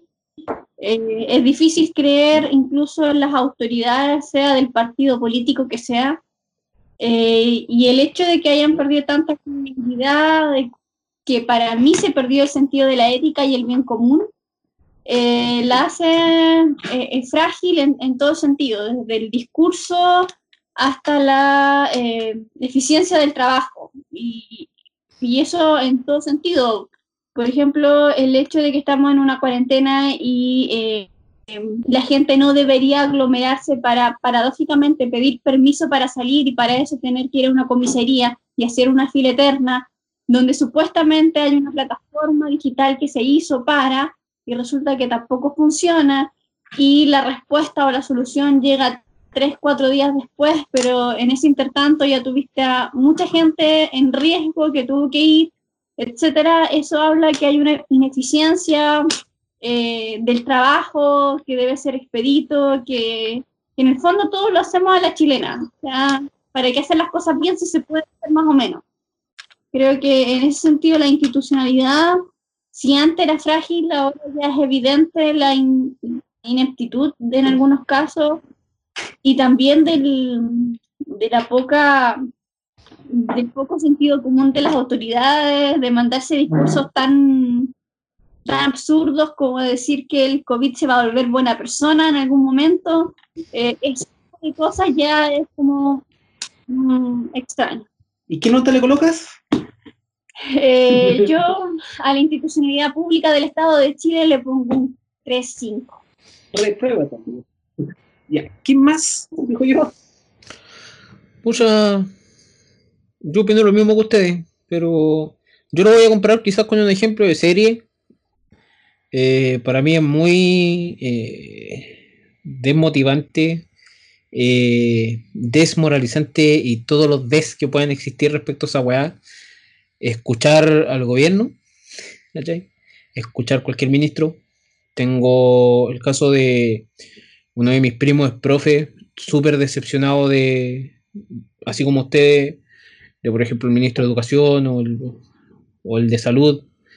Eh, yo lo voy a comparar con cuando Sheldon en la Big Bang Theory habla de que deberían poner chips en la cabeza que cuando uno hable estupideces exploten. Eso ya hubieran explotado hace rato. Nos quedamos sin parlamentario, qué bueno. no, habría, problema, para mí en ese sentido ya era como mucho, ya, ya, prácticamente, y, ni siquiera tratar, por ejemplo, hasta, hasta una persona que, se, que fallezca, que, que, lamentablemente pase eso por COVID y que lo pasen a la lista de los recuperados es una falta de respeto. Entonces, eso no, se puede. Y, así como muchas otras cosas que están diciendo que parece que eh, yo siempre me he considerado, por ejemplo, una persona que no tiene mucho filtro para decir las cosas y parece que hasta yo tengo más filtro que esos tipos. O sea, no podéis llegar y largar todos los comentarios que dicen. Elías Mati, ¿algo que agregar? Eh, no sé, yo abordar un poco más lo que es el ámbito judicial de una manera como más positiva porque de hecho de repente uno se pone a leer en la misma página de, la República de Chile y ahí nos informa sobre la Corte Suprema que estaba emitiendo estos autocordados en donde se regula lo que es el, teletrabajo y también la videoconferencia en la institución. No sé, eh, para preocupar la mantención de los, de los tribunales. De hecho, también se puede ver lo que son las cuántos casos, por ejemplo, que hay de violencia contra la mujer también, eh, según tribunales de, todo el país. Elías. Eh, mira, respecto a la AFP, eh, solamente quiero agregar que un consejo, ¿ah? váyanse al fondo D o al E, son los que han tenido buenos rendimientos últimamente. Creo que en el caso de, la AFP, como decía Juan Pablo, no solamente la AFP tiene un tema pendiente ahí, sino que es un tema de, Estado, más que de gobierno, porque en el fondo han pasado varios gobiernos, ya desde Lagos, y que ninguno, se, ninguno ha tenido las, pelotas para poder hacerse cargo del tema de la AFP.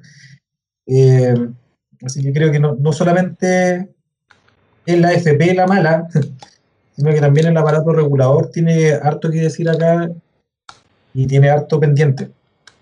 Eh, respecto a las instituciones, eh, bueno, yo siempre me decepciono de las instituciones de gobierno. Eh, en el caso chileno, en el aparato público, perdón, creo que no ha funcionado bien prácticamente nada. de cierta forma, quizás uno podría entender que no todos los años todo está en crisis, que no es fácil manejar una crisis, que pocos son los gobiernos que han tenido éxito en las crisis. De hecho, creo que el gobierno que mejor lo ha hecho ha sido el, gobierno de Merkel en Alemania, considerando el poderío económico que tiene Alemania y que puede, tiene las lucas para poder desarrollar todas, todas las políticas sociales que son que sean necesarias sin que te duela tanto. Y en ese sentido creo que el, el desafío es para todos los gobiernos a nivel mundial de cómo enfrentar la crisis. Eh, hay que entender que hoy día no hay trabajo, que hoy día las empresas están cerrando, que hay, pueden haber problemas de desabastecimiento y, y los gobiernos como que se, se, vieron con un problema encima y no, no sé si han, si han resuelto de la forma más adecuada. Ahora, también uno tiene que ser sensato y hay que estar en los zapatos de quien tiene la autoridad para, para ver si yo lo puedo hacer mejor. ¿Okay? Eh, naturalmente nosotros vemos las cosas desde una perspectiva más sesgada porque no, no, vemos el panorama completo, pero sí vemos la realidad personal y vemos que en esta realidad personal no hay, no hay grandes soluciones y, y, y por sobre todo hay incertidumbre y desconfianza. Y volviendo a lo mejor a lo que conversábamos al principio, puede ser que a partir de esa misma desconfianza es que las personas hoy día salen, ¿no? Porque en el fondo no confían en lo que te dicen, no confían en las cifras, eh, y deciden simplemente no, no hacer caso, ¿no? Porque tampoco confían en que si yo tengo que salir a trabajar y quizás no, no, no voy a confiar en un Estado que me, que me, ayude, porque quizás esa ayuda va a llegar tarde y si llega va a llegar mal o va a llegar insuficiente. Así que en ese sentido, creo que la institucionalidad reprueba, no, no me atrevo con una nota, yo, o sea, a lo mejor sería más lapidario, pondría un, menos de un 2, eh, pero tampoco me gusta ver todas las cosas negativas, así que quiero, sí, tremendamente aprobar a bomberos, porque de hecho ellos se vieron afectados con un corte de presupuesto grande, y bueno, yo sé que, y, y eso es lo, es lo, genial de bomberos, que en el fondo yo sé que aunque ellos no tengan presupuesto, si yo los necesito, ellos van a llegar a mi casa. Así que mi admiración para bomberos desde siempre eh, encuentro que es una institución genial. Los admiro mucho. Y bueno, ellos claramente estarían aprobando esta, esta crisis, porque ellos no, no, tienen, no tienen remuneración y igual siguen trabajando. Trabajando entre comillas. Así que siete para ellos. Bueno, de hecho, Bomberos y la PDI son dos de las grandes instituciones que siguen siendo muy bien valoradas a nivel, a nivel del país. Eh, no sé si todos saben, si les contamos, ¿no? De que el, tuvimos los bomberos en nuestra casa, ¿sí? Sí. Esther, ¿quieres contar de ahí, de ese momento tan hermoso, cuando los bomberos llegaron acá? Eh, bueno, hablando y tomándome de lo que decía Elías de, del gran trabajo que han hecho los bomberos, eh, desde el lado más doméstico incluso, no sé qué pasará en las grandes ciudades, pero al menos aquí, cuando lo llamamos una emergencia que que tuvimos, eh, menos de cinco minutos no demoraron en llegar, eh, siendo muy amables para atenderte, eh, siguiendo todos los protocolos, todas las medidas de seguridad, siendo muy amable en todo sentido. No, ah, bueno, fue por una cuestión de una posible fuga de gas, que llegaron acá. Di la verdad, llegaron metiendo boche, llegaron armando sí. escándalo. Todos los vecinos salieron a la calle, Dios mío, era como un trágate de tierra. ¿Y qué está bueno, pasando? Tocaron la sirena. eh, su, ¿Cómo se llama lo que suena? Sirena. No, no, no, pero en su. La baliza. De su... Baliza. Ya. También. Eh, y obviamente con todo el aparataje, colocándose todos los trajes, parecían astronautas. No, andan como los, los compadres de Chernobyl, andaban, sí. andaban así, andaban ahí. Y como... con sus máquinas para detectar gas y todo, eh, no, súper bien, además muy bien capacitados para, para, el trabajo. Bueno, quiero aclarar que yo no comí porotos, así que no me responsabilizo a mí de él y mi esposa creo que tampoco comió, así que eh, hasta el día de hoy fue un misterio saber qué fue lo que sí, ocurrió, la no emanación sabemos. del gas, pero hablando en serio, eh, sí, los bomberos, eh, ver esa noticia es como, es como seguir dándote el, el dedo ahí en la, en la, herida, en la llaga de, del descontento, porque atacan a una de las instituciones que, como decía Elías, van sí o sí a ayudarte independiente de las situaciones y que en algunos lugares hasta le apedrean y hasta les pegan a los bomberos porque no quieren ir hacia ellos. Pero en fin, eh, nada nuevo bajo el sol, dicen por ahí, en torno a eso. Eh, chiquillo, pasamos a la última parte, eh, la parte de esta de las recomendaciones, donde aquí pueden hablar abiertamente de lo que se le ocurra. Pueden recomendar libros, películas, series, cómics, eh, noticias, dar algún consejo, no sé, leer las cartas del tarot, lo que quiera. Ustedes ahí vean, escojan y seleccionen. parto contigo, Esther, ya que estás acá tan cerca mío. Eh, recomendaciones, bueno, yo creo que la recomendación quizás más cliché y la más obvia y la más básica y la más sencilla de hacer, pero que no todos eh, dentro del contexto lo pueden hacer, es que en casa. Eh, intentar en lo posible no salir si no es necesariamente importante hacerlo. cuidar a, a, nuestra gente mayor, a no visitarla porque es una situación delicada y llena de incertidumbre, tiene muchas preguntas y pocas respuestas, porque esto es un, virus que eh, no sabemos hasta dónde puede llegar, no sabemos cuál es su incidencia, su, su durabilidad, así que yo creo que la mayor recomendación en este momento, aunque suene cliché, es quédate en casa. Y del otro ámbito de recomendar como cosas por ver o cosas por leer o escuchar. Bueno, yo recomiendo, em, sobre todo en esta contingencia que, como muchos dicen, el COVID no es tan solo una emergencia sanitaria de salud, valga la redundancia, sino también de, em, de lo que estamos haciendo con el medio ambiente. Y en ese sentido, una eh, hay muchas series en Netflix que se pueden ver respecto a, a, esto, como Nuestro Planeta eh, y otras series, pero también recomiendo una que dan en 3CC, si alguien tiene la, la fortuna de tener el, cable, y es Desafío 2030, eh, que habla sobre algunos modelos nórdicos de los países nórdicos, específicamente en este caso Noruega, de cómo están haciendo para poder eh, desarrollar nuevas tecnologías para un, desarrollo sustentable, sostenible y que sea eh, equitativo eh, para toda la, población. Desde huertos urbanos hasta cómo hacerle una carretera a las abejas, entre otras cosas. Así que eso es lo que yo recomiendo. Mati, ¿y en tu caso? No, en mi caso, bueno, a mí me gustaría una recomendación de lo que es una novela gráfica. Eh, más allá de ser un cómic como tal, es una novela gráfica ya en específico porque es mucho más profunda. Eh, es de un autor ya bastante reconocido que es Neil Gaiman, que es el autor de Sandman y de New, y de New Gods, eh, de algunos números de New Gods. Bueno, la novela a la cual me refiero es El libro del cementerio que una, bueno, originalmente una novela de Neil Gaiman, pero después se adaptó a lo que viene siendo un cómic.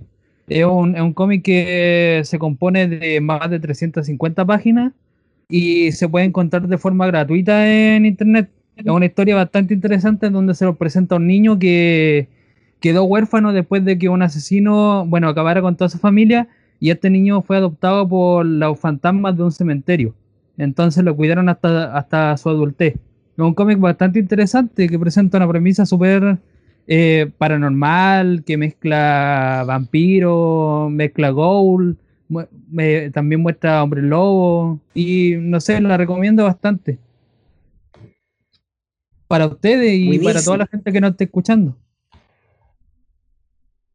Buenísimo, buenísimo. Le señalamos que una vez ya que tengamos nuestro Instagram, seguramente vamos a ir dejando también abajo a través de, imágenes todas las recomendaciones que estamos haciendo para que, y los links seguramente si es que se pueden descargar para que también vayan viendo los aportes ahí de, que vamos dando nosotros. Ale, en tu caso, eh, recomendaciones, ¿qué podrías aportarnos? Chuta, ver, o sea, esta semana he estado viendo Modern Family nomás, como que apareció en Netflix, así que me he entretenido bastante viendo esa serie. Tenía ganas de verla hace rato, ahora que terminó definitivamente, entonces hay seis temporadas en Netflix. Y eh, una que otra película, digamos, en ese sentido. La película Extracción, me parece que salieron algunas cosas más en Netflix. Se viene una nueva serie de que se llama Fuerza Espacial. Eh, que está eh, en la que va a estar Steve Carell y es de comedia, es de Netflix más o menos, tiene como la modalidad de, formato de, de guion de The Office, pero va por ese lado, yo creo que eso y en película no ha salido mucho. Esta semana salió eh, eh, Justice League, la Dark Apocalypse. Yo no lo encontré mala, así que, eh, digamos, en ese sentido, ver una película de animación de cómic. Y eso sería, no, no, tengo otra recomendación, o sea, ver series, ver cosas, ver documentales. He visto harto documental que está en Netflix o en Prime. Entonces, como que me he entretenido en eso.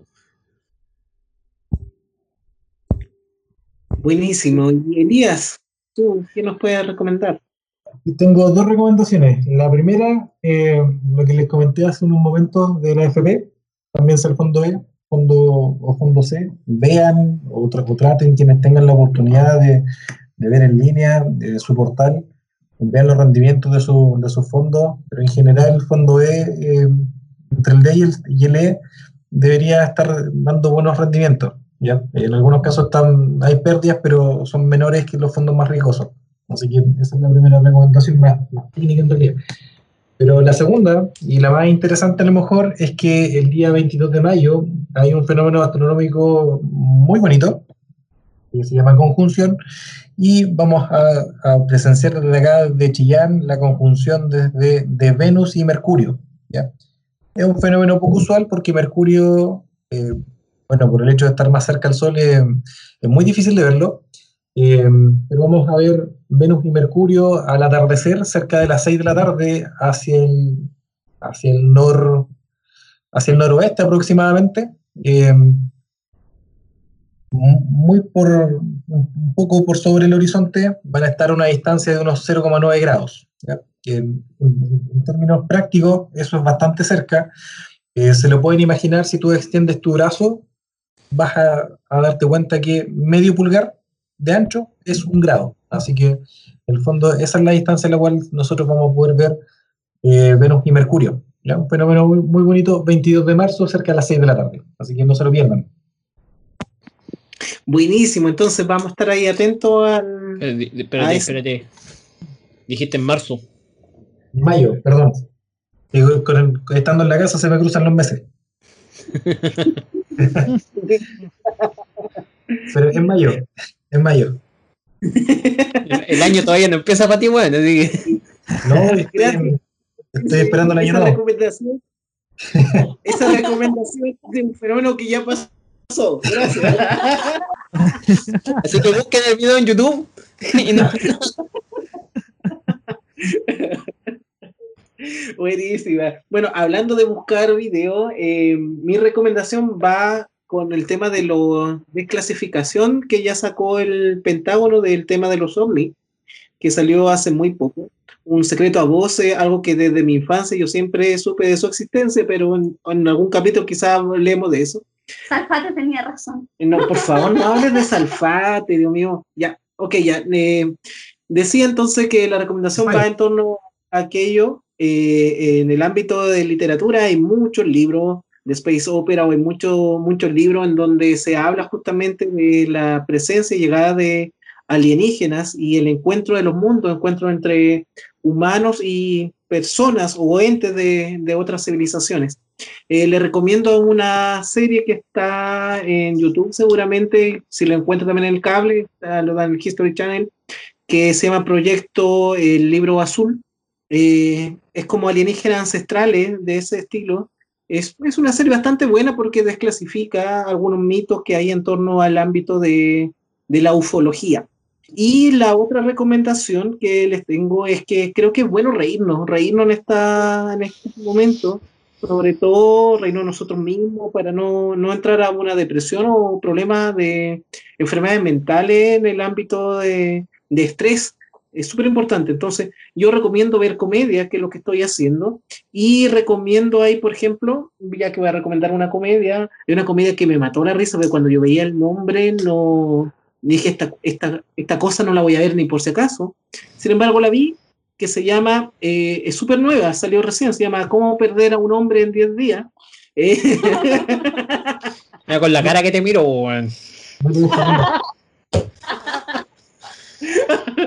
sé que me maté la risa viendo la, la tontera de película. Eh, el, el típico problema de las comedias que me pasan a mí, yo me río mucho, sin embargo, los finales son tan predecibles que fue como, pucha, hasta ahí íbamos tan bien, pero de repente, lamentablemente, llegamos al final en donde todo se vuelve muy amor, esas cosas. Pero, en fin, entonces ahí ya estamos, estamos llegando ya casi al final de, de este capítulo, eh, de este primer capítulo, capítulo estreno de acá de Camelot. Eh, palabras finales, le dejo abiertamente. Ha sido un gusto estar con ustedes, chiquillos, eh, Esther también. Eh, esperamos que sea el primero de varios capítulos, esperamos también que ustedes nos acompañen desde sus hogares. Eh, no. y eh, podamos seguir compartiendo ahí distintas experiencias. Ustedes también nos pueden escribir para hablar de distintas temáticas que quieran plantearlo. Parto con el gran paso para que se despida. Eh, Elías. El don patrón. Está tomando Coca-Cola. No, corta, es que se cayó, la, se cayó la señal. No te escuché nada. Palabra escuchaste cierre. nada.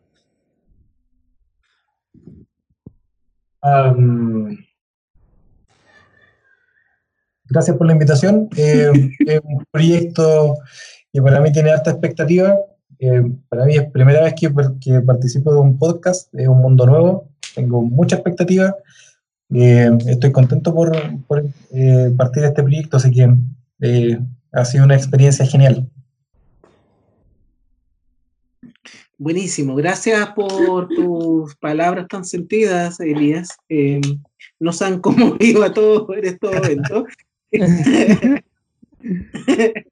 Mati, eh, palabras para despedirnos en este primer capítulo. Nada, nada más que, bueno, decir de que, que bacán que nos hayamos reunido hace tiempo que no estábamos hablando.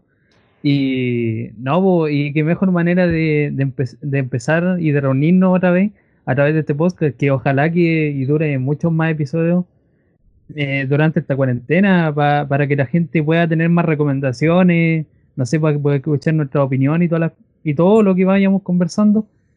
Eh, eso y no sé, que ojalá que siga acá y que no me muera por el asma. y this is the way, ¿no?